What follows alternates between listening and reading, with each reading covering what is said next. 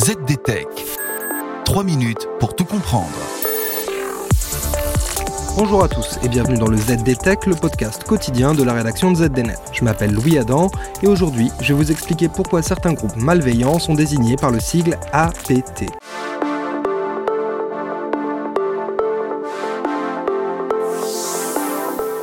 Cyber, Animal Form, Afnium. Chaque société de cybersécurité dispose de sa propre nomenclature pour désigner ses groupes, mais tous sont généralement regroupés sous la même ombrelle, celle des groupes APT. APT pour Advanced Persistent Threat ou menace persistante avancée. Le sigle existe depuis le début des années 2000 et nous vient d'outre-Atlantique, plus particulièrement du secteur américain de la défense. Le terme a depuis gagné en popularité dans le monde de la sécurité informatique et vise à décrire un certain type d'attaquant. Derrière ce terme, il n'est pas question d'une technique ou d'outil spécifique, mais d'un mode opératoire particulier.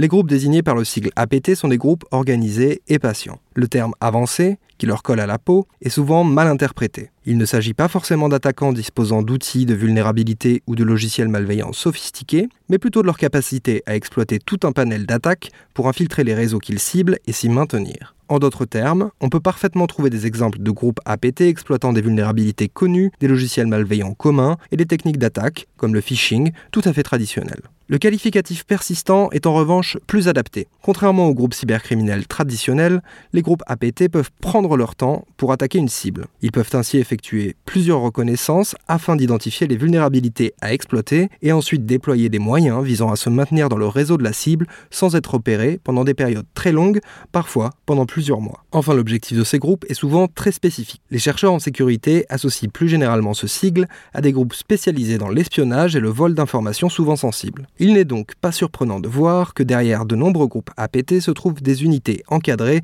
par les services de renseignement de plusieurs pays. Mais l'espionnage n'est pas forcément leur seule mission. Certains groupes se livrent ainsi parfois à la diffusion de désinformation ou au sabotage de systèmes informatiques. Et les cibles de ces groupes sont de tout type. Si les secteurs les plus stratégiques, comme ceux ayant trait à la défense ou à l'aéronautique, sont fréquemment considérés comme des cibles de choix, n'importe quelle organisation ou personne détenant des informations stratégiques peut être visée par ce type de groupe. Contrairement aux cybercriminels classiques, les groupes APT opèrent donc avec méthode. Ils ont des objectifs précis, fixés par un commanditaire des équipes constituées de spécialistes et des procédures souvent rodées visant à atteindre leur cible tout en restant sous le radar. Et voilà, normalement on a fait le tour du sujet.